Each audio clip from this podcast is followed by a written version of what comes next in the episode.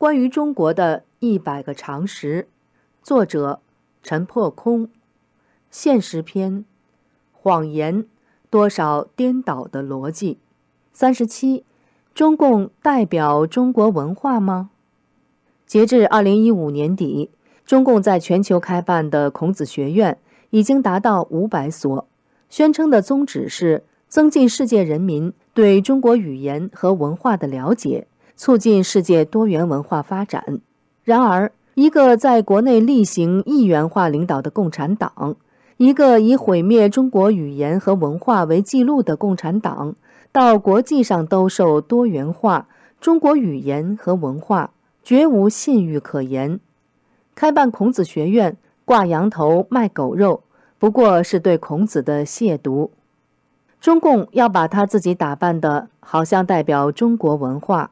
其实，从这个党诞生的第一天起，就以反中国文化自居，且对此毫不掩饰，明确提出砸烂孔家店，同时从德国和俄国引进西方糟粕马克思列宁主义，来愚化和驾驭中国民众。一九四九年，中共建政，中华文化从此惨遭恶难。文革中。中共开动全部国家机器，有系统、有计划、有目的，全方位和最大程度地捣毁中国文化。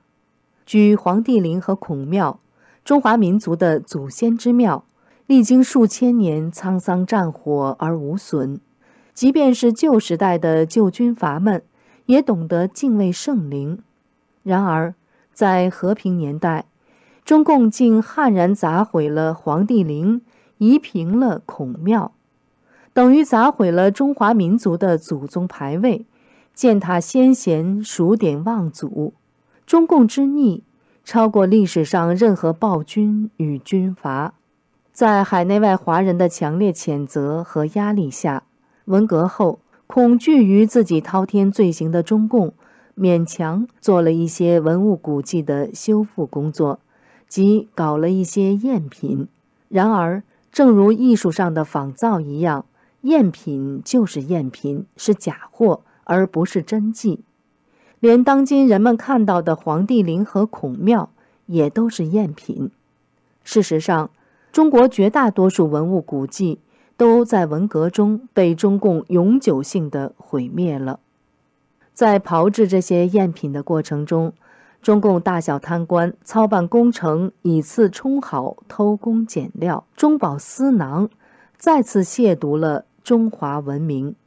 至于中共在海内外舞台上表演和弘扬中华文化，不过是披上羊皮的狼所做的徒劳表演而已。中共恶意贬损中华民族的传统美德，如仁义礼智信。忠孝廉耻、敬天畏神、重德行善、乐天知命、以民为本等，而建立起他自己的一套党文化，即暴力文化、谎言文化、仇恨文化、欺骗文化、流氓文化、痞子文化。这一破一立，把中国人道德水准推落到最低点。这一切证明，中共是中华文明的天敌。最大的敌人，绝无资格代表中国文化。